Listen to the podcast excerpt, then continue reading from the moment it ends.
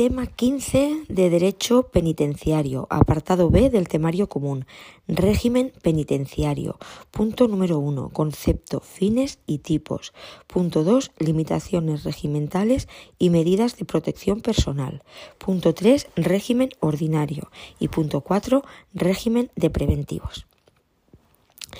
Las personas que ingresan en un centro penitenciario lo hacen siempre bajo una condición jurídica, ya sea detenido, preso o penado, con lo cual se establece una relación administrativa denominada especial de sujeción.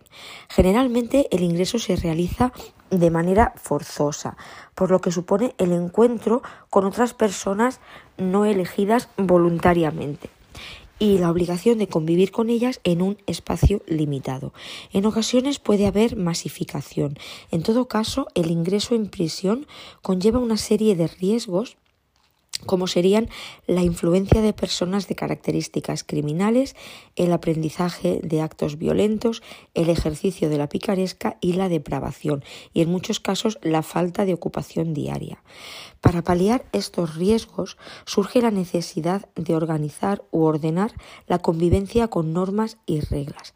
De la lectura de la LOGP y de su reglamento penitenciario se puede deducir que cuando una persona ingresa en una prisión queda sometida a un conjunto de normas establecidas en la legislación, las cuales regulan la convivencia, la custodia de los internos y el orden dentro de los establecimientos.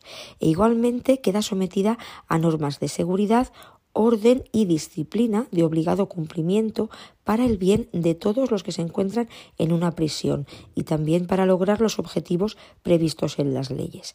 Esas normas reguladoras de la convivencia es lo que se entiende por régimen penitenciario. Bien, junto con el tratamiento penitenciario, el régimen forma el binomio omnipresente presente en cualquier prisión. El tratamiento se ocuparía de poner a disposición del interno los elementos necesarios para que éste subvenga a sus necesidades y pueda conducirse en libertad respetando la ley penal y el régimen se encargaría de organizar, estructurar eh, la convivencia de acuerdo con las exigencias legales, con las características de los internos y con las disponibilidades prácticas de la Administración en cada caso. Ahora bien, no están en una ecuación de igualdad. El artículo 71.1 de la LOGP se encarga de señalar que las funciones regimentales deben ser, deben ser, consideradas como medios y no como finalidades en sí mismas, para el logro del ambiente adecuado para el éxito del tratamiento. Se configura así como un instrumento básico para los fines de la institución penitenciaria. Sin embargo, la armonización de ambos conjuntos de actividades no es fácil. La misma legislación penitenciaria difiere en el contenido dado al régimen y en el dado al tratamiento. Así, por una parte, la ley dedica el título segundo al régimen penitenciario, incluyendo dentro de su ámbito actividades tales como la asistencia sanitaria, el trabajo, los permisos de salida o la instrucción y la educación. Por el contrario, el reglamento dedica el título tercero del régimen de los, establecimientos penitenciarios con un muy claro contenido y distinto al de la ley. En el capítulo primero, disposiciones generales, capítulo segundo, régimen ordinario, capítulo tercero, régimen abierto, capítulo cuarto, régimen cerrado y capítulo quinto régimen de preventivos. Este es el título tercero del reglamento del régimen de los establecimientos penitenciarios. Observamos cómo algunas actividades citadas en la ley dentro del régimen aparecen en el reglamento, incluidas dentro del capítulo del tratamiento actividades citadas en la ley dentro del régimen aparecen en el reglamento dentro del capítulo del tratamiento. De un modo general, serían tres los principios inspiradores del régimen de los establecimientos penitenciarios. El primero, el principio de legalidad, tal y como aparece recogido en el artículo 2 de la LOGP. La actividad penitenciaria se desarrollará con las garantías y dentro de los límites establecidos por la ley, los reglamentos y las sentencias judiciales. Segundo, el principio de subordinación, tal y como lo recoge el artículo 71.1 de la LOGP.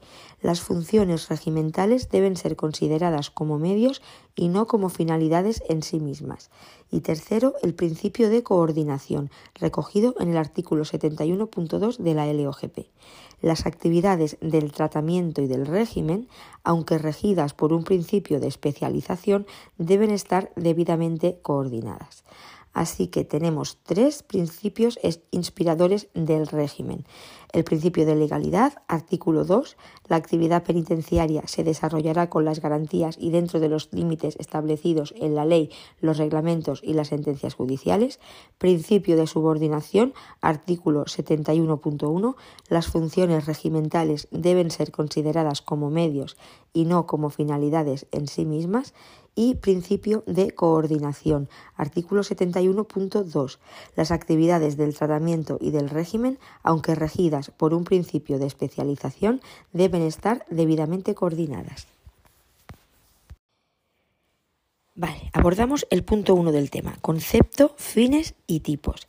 Tradicionalmente, en el ámbito penitenciario, por régimen se entendía todo sistema de cumplimiento de la pena, tanto en su aspecto organizativo, aquel que se refiere a las reglas que señalan el sistema de la vida interna en la prisión, horario, comida, faltas, higiene, trabajo, como en su aspecto normativo, es decir, regulando los deberes y derechos de los internos, como en las visitas, comunicaciones, permisos y también en cuanto al cumplimiento de sus fines, de rehabilitación y de custodia.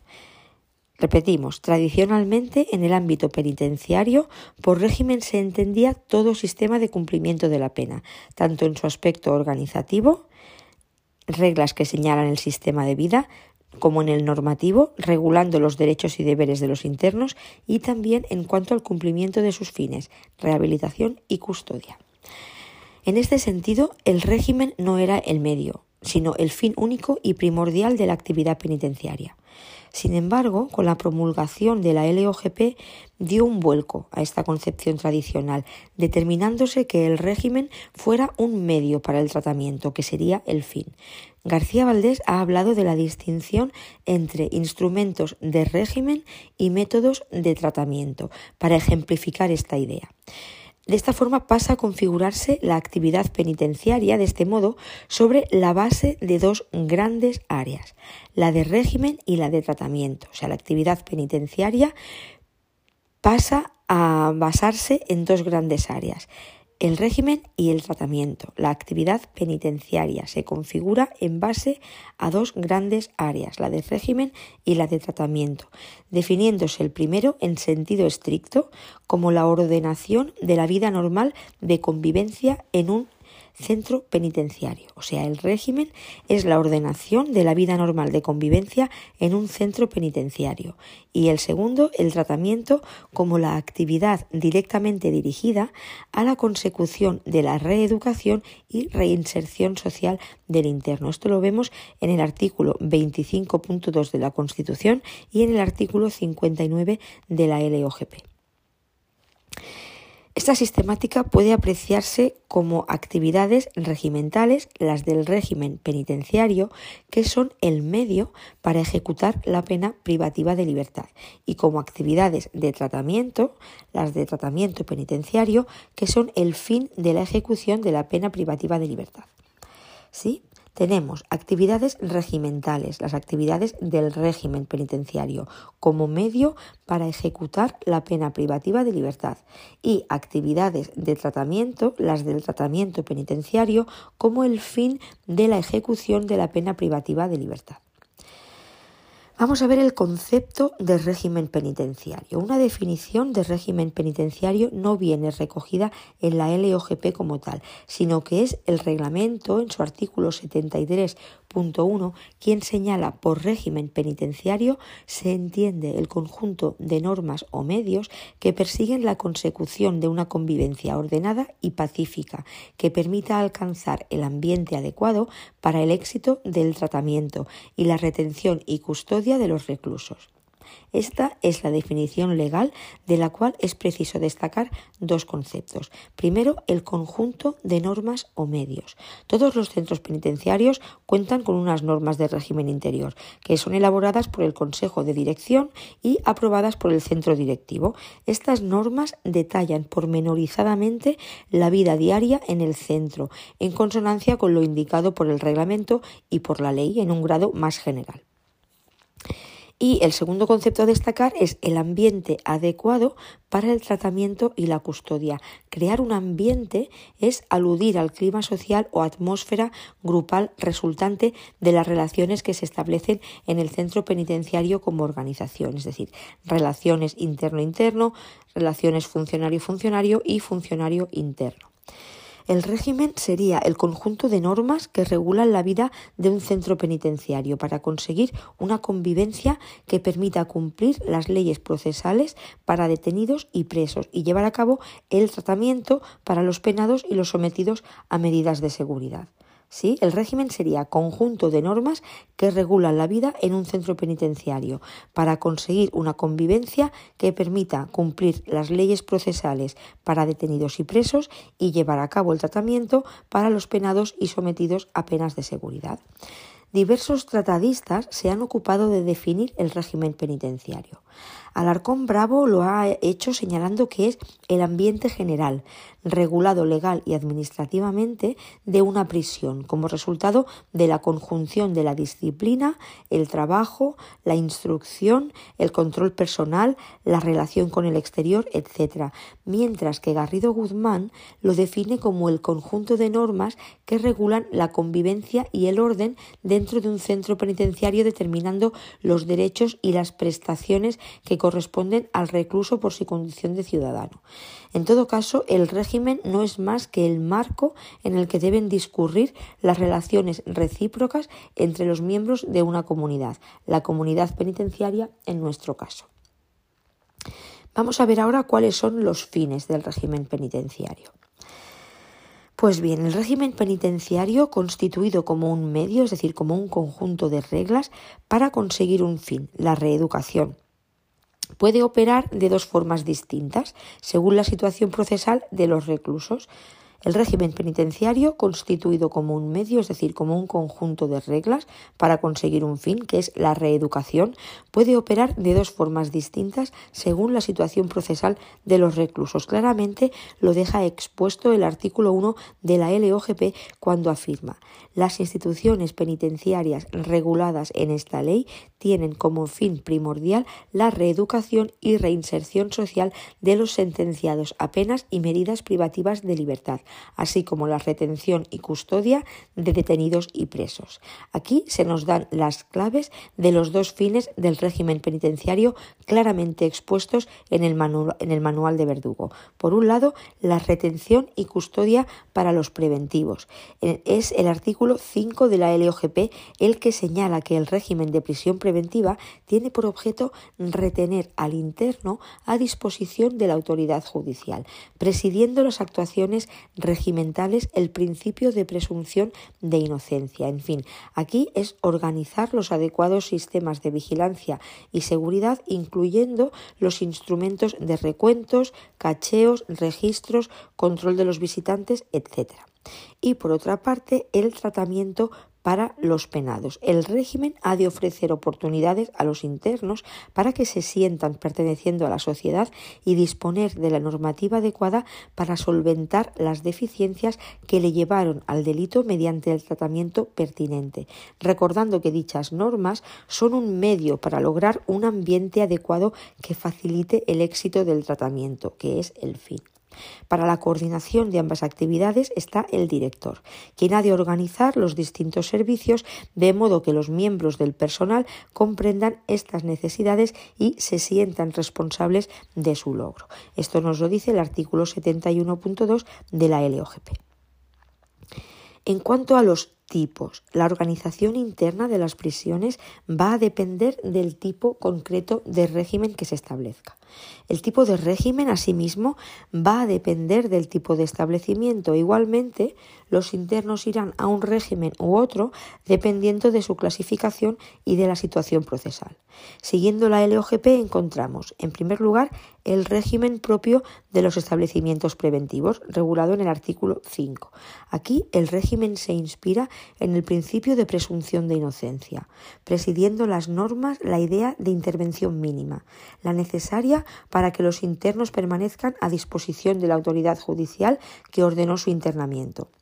Y, en segundo lugar, el régimen propio de los establecimientos de cumplimiento, el cual puede ser a su vez de tres tipos, abierto, ordinario, regulado en el artículo 9, y cerrado, regulado en el artículo 10.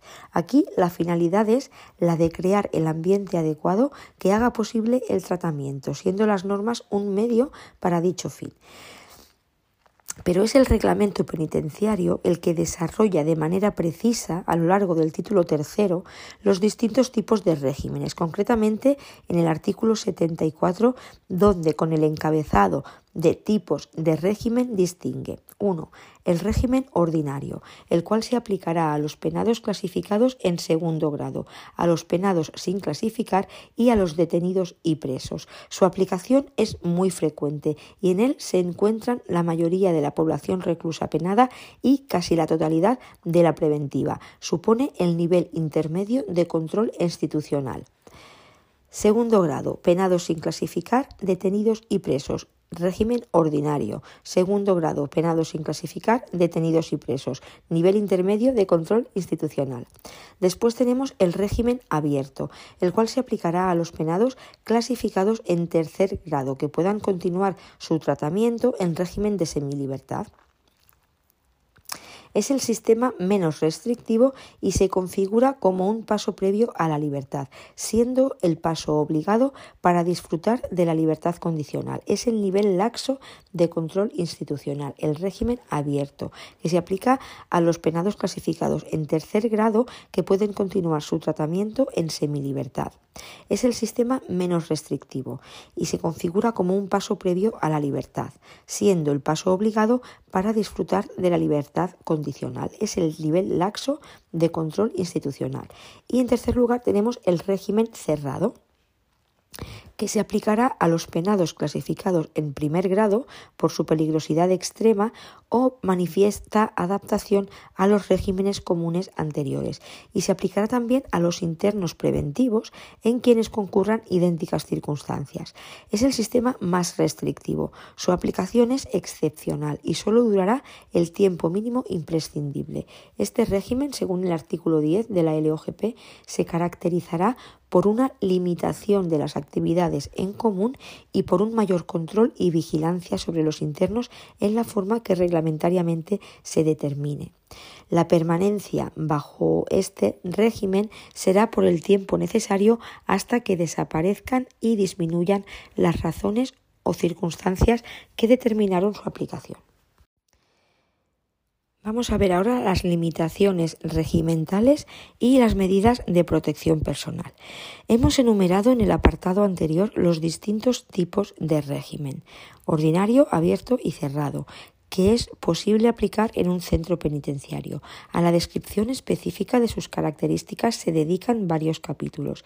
No obstante, estos tipos generales de régimen de vida puede restringirse según lo dispuesto en el artículo 75 del reglamento, el cual es la contestación a este epígrafe. Se trata de una serie de medidas que únicamente pueden adoptarse en los supuestos en los que haya que proteger la vida o integridad de los internos. Queda bien explicitado en el artículo indicado que los detenidos presos y penados no tendrán otras limitaciones regimentales que las exigidas por el aseguramiento de su persona, las exigidas para la seguridad y buen orden de los establecimientos, las que aconseje su tratamiento o las que provengan de su grado de tratamiento. Esas serían las limitaciones regimentales permitidas en el reglamento. Ahora bien, Hay que tener en cuenta para este apartado la Orden de Servicio 4 2013 de 9 de mayo sobre la aplicación del artículo 75 del reglamento y el apartado 4.1 de la Instrucción 3 2010 sobre procedimiento para la aplicación del artículo 75.1.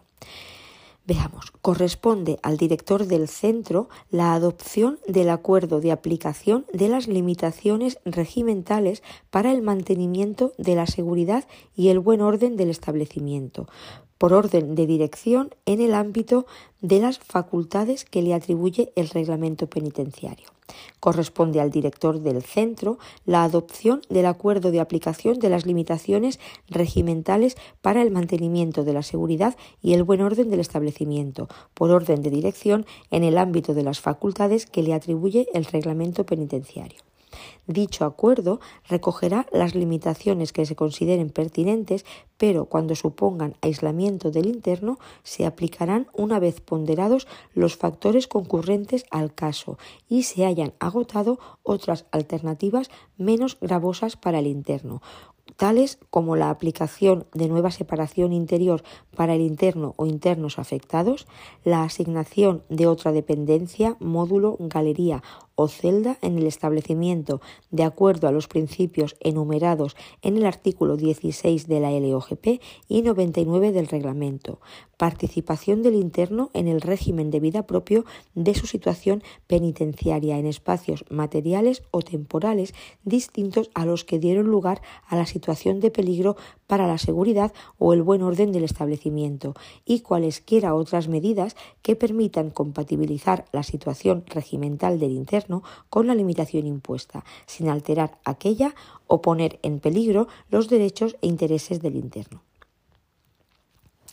El acuerdo deberá, deberá, ser motivado, con expresa indicación de las circunstancias concretas que justifican la aplicación de las medidas para el mantenimiento de la seguridad y el buen orden del establecimiento. El acuerdo será notificado al interno con indicación de las medidas concretas de limitación regimental impuestas, así como el derecho que le asiste de acudir en queja ante el juez de vigilancia penitenciaria, conforme al artículo 76.2g de la Ley Orgánica General Penitenciaria. Para la oportuna garantía de los derechos del interno, la adopción de tales medidas será puesta en conocimiento del JVP, con remisión del acuerdo motivado de aplicación de la medida. Asimismo, se pondrá en conocimiento del órgano judicial el levantamiento de dicha medida la aplicación de limitaciones regimentales para el mantenimiento de la seguridad o el buen orden del establecimiento en ningún caso supondrá una equiparación del régimen de vida del interno al régimen cerrado, de forma que deberán adoptarse las medidas necesarias para que el interno pueda seguir participando en las actividades y programas asignados. Las limitaciones regimentales por la aplicación del artículo 75.1 del reglamento supondrán, en función de la gravedad de los hechos, que el correspondiente órgano colegiado, junta de tratamiento o consejo de dirección valore las circunstancias concurrentes al caso y la conveniencia de proponer o bien la aplicación del régimen cerrado del artículo 10 de la LOGP o la regresión al grado de tratamiento o el traslado a otro establecimiento en el régimen de vida del que participe el interno. La propuesta vendrá acompañada de la correspondiente motivación. La adopción de dichos acuerdos se adoptarán en la primera sesión del órgano colegiado desde la aplicación de la medida, sin perjuicio de que se acuerde en sesión extraordinaria si las circunstancias concurrentes lo aconsejaren. La propuesta se remitirá inmediatamente a través del medio más rápido. Dicha medida se mantendrá hasta tanto no sea resuelta la propuesta antes mencionada. Especial mención merecen las medidas de protección personal del apartado 2 del artículo 75 del reglamento penitenciario, que dice, en su caso, a solicitud del interno o por propia iniciativa, el director podrá acordar mediante resolución motivada cuando fuere preciso para salvaguardar la vida o integridad física del recluso la adopción de medidas que impliquen limitaciones regimentales, dando cuenta al juez de vigilancia. Que son contempladas como una excepción a las limitaciones ordinarias de los distintos regímenes, es decir, los distintos tipos de régimen únicamente podrán limitarse aún más en aquellos supuestos en los que sea necesario proteger la vida o integridad física de los internos, supuestos en los cuales se podrán adoptar medidas que impliquen limitaciones en la vida de los reclusos. Estas medidas de protección personal pueden ser de dos tipos. A. O bien se acuerdan medidas que implican limitaciones regimentales como no salir de su celda, cambio de módulo, etc.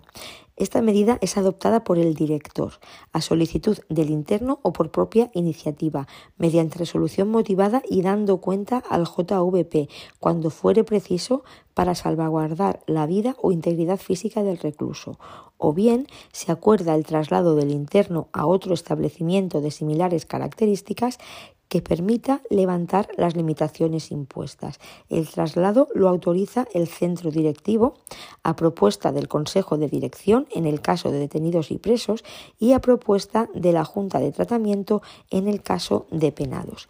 Eh, el acuerdo de traslado se comunicará a la autoridad judicial competente, el juez o tribunal de quien dependan en el caso de detenidos y presos y el JVP en el caso de penados. A este tenor y en relación con este tipo de medidas hay que tener en cuenta la orden de servicio 4 2013 de 9 de mayo sobre aplicación del artículo 75 y el apartado 4.2 de la instrucción 3 2010 sobre procedimiento para la aplicación del artículo 75.2 del reglamento penitenciario que prevé la posibilidad de que el director del establecimiento en determinadas circunstancias y con objetivos concretos, a solicitud del interno o por propia iniciativa, acuerde medidas que impliquen limitaciones regimentales para los internos. Al respecto, conviene efectuar las siguientes consideraciones. Dichos acuerdos deben tener siempre un carácter excepcional y su duración debe ser la imprescindible para salvaguardar los objetivos perseguidos en la medida en la que no puedan por otros medios menos restrictivos. De forma previa a la adopción del acuerdo, incluso si lo es tras petición del interno, se valorarán otras posibles alternativas o estrategias encaminadas a superar la situación problemática planteada. Si el acuerdo llega a adoptarse, se contemplará la viabilidad de un traslado de establecimiento que permita el levantamiento de las limitaciones regimentales de acuerdo con el punto 3 del mencionado artículo. En tales casos, se estudiará el centro o centros más adecuados en los que no se repitan las circunstancias que motivaron la autoprotección no se formularán propuestas a centros sin determinar, haciéndose constar si existen internos incompatibles y relación de ellos con el fin de establecer la correspondiente incompatibilidad formulando la propuesta de acuerdo con lo indicado en el apartado anterior, es decir, en el punto 1 del artículo 75. Especial atención se prestará a los internos que ingresen por la comisión de delitos relacionados con la libertad sexual, con el fin de preservar la integridad física de estos frente a posibles agresiones de otros internos. Será de aplicación este precepto reglamentario cuando no exista otra posibilidad de clasificación interior, por carencia de departamentos adecuados que reúnan las condiciones de seguridad personal suficientes. A tal fin se establecerá un protocolo de actuación al ingreso para los internos detenidos, presos y penados por los delitos antes mencionados. Se establecerá un protocolo de actuación al ingreso para los detenidos, presos y penados por los delitos de eh, agresión sexual. Cuando, debido a la disposición arquitectónica del centro, no se disponga de departamento adecuado para el destino de tales internos, se adoptarán medidas encaminadas a paliar la falta de actividad que la situación de autoprotección pudiera conllevar, favoreciendo el normal desarrollo de la persona. En este sentido, se procurará no interrumpir las actividades de destino de destino tipo que resulten compatibles con tal situación. Igualmente, y sin necesidad de petición por parte del interno, se le facilitarán los medios de tipo cultural, informativo, deportivo y ocupacional que fueran posibles y adecuados. El acuerdo de aplicación de esta medida, adoptado por el director, será motivado y se notificará al interno con la indicación de que puede recurrirlo ante el juzgado de vigilancia penitenciaria. La comunicación al JVP se efectuará mediante remisión del acuerdo motivado adoptado, comunicándose igualmente el levantamiento de las limitaciones regimentales cuando éstas se produzcan deberá tenerse en cuenta lo dispuesto en la Instrucción 5-2014 Prevención de Suicidios sobre el examen de estos internos por el médico o psicólogo del centro. Tal y como se indica en aquella, el interno acogido a este régimen será entrevistado por el educador, al menos una vez a la semana, y examinado por el médico y psicólogo del establecimiento, conforme a, sus consultas programadas y en todo caso al menos una vez al mes. Así, cuando lo solicite el interno, artículo 75.2, será excepcional valorando otras alternativas o estrategias. No se formularán peticiones de traslado sin, concretar centro. En casos de delito por agresión sexual se preservará de posibles agresiones y se establecerá un protocolo de actuación al ingreso. Se procurará no interrumpir las actividades que puedan ser compatibles con dicha situación. Se notificará al JVP y se valorará la posibilidad de inclusión en PPS con supervisión de médico, psicólogo y educador pues tras ver cuáles son las limitaciones regimentales, vamos a ver detalladamente el régimen ordinario. Hemos indicado anteriormente los distintos tipos de régimen existentes, así que nos toca ahora desarrollar el régimen ordinario. A él está dedicado el capítulo 2 del título tercero del reglamento penitenciario, a partir del artículo 76. Además de lo dicho allí, encontramos que este régimen se caracteriza por tres elementos básicos. El objetivo principal es el logro de una convivencia ordenada y sobre él girarán los principios de seguridad, orden y disciplina, siendo estos su razón de ser y al mismo tiempo su límite. En segundo lugar, la separación interior, que se realizará conforme a los criterios establecidos en el artículo 16 de la LOGP y se ajustará a las necesidades o exigencias del tratamiento, a los programas de intervención para detenidos y presos y a las condiciones generales del centro. Y en tercer lugar, la actividad básica en la vida del centro será el trabajo y la formación. El desarrollo de los elementos básicos se vale de, en primer lugar, los horarios. El Consejo de Dirección aprobará y dará a conocer entre la población reclusa el horario que debe regir el centro, señalando las actividades obligatorias para todos y aquellas otras de carácter optativo y de libre elección por parte del interno. Igualmente, el Consejo de Dirección aprobará mensualmente el calendario de actividades previsto para el mes siguiente, con indicación expresa de los días y horas de su realización y de los internos a quienes afecte, en el caso de que no afectara a la totalidad de la población.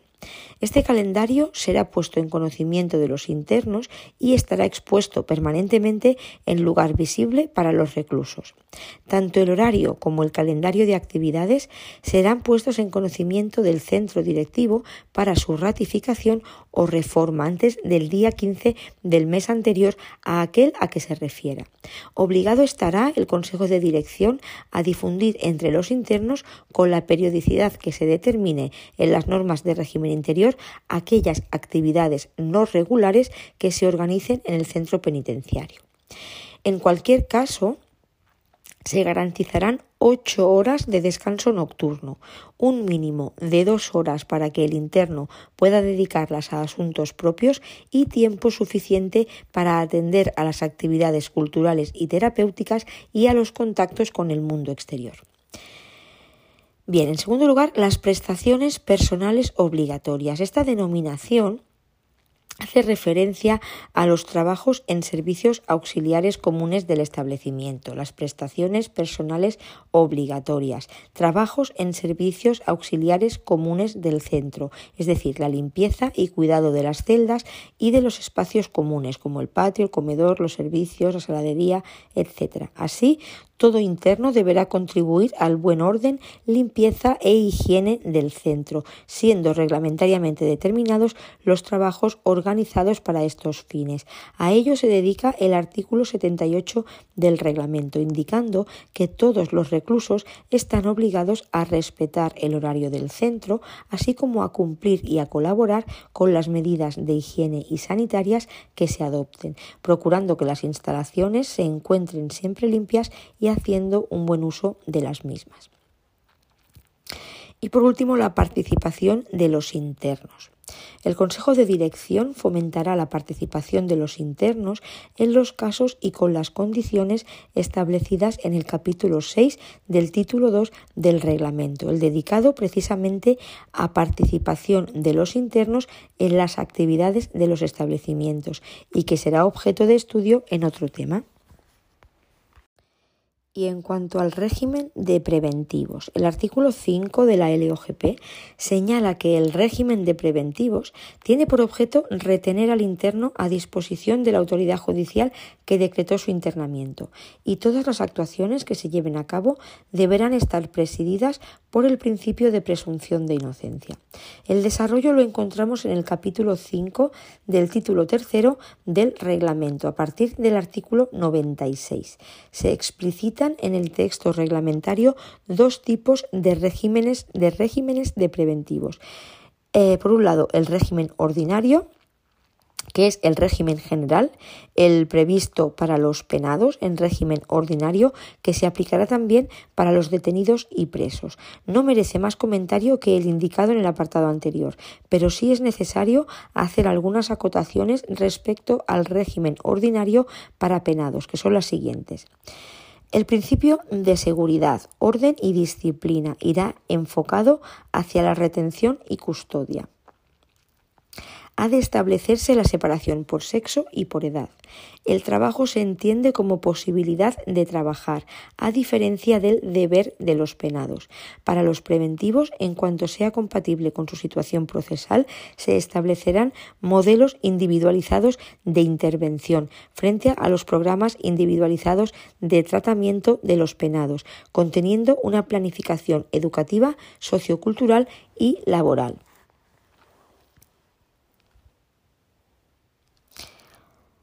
Modelos individualizados de intervención para los preventivos.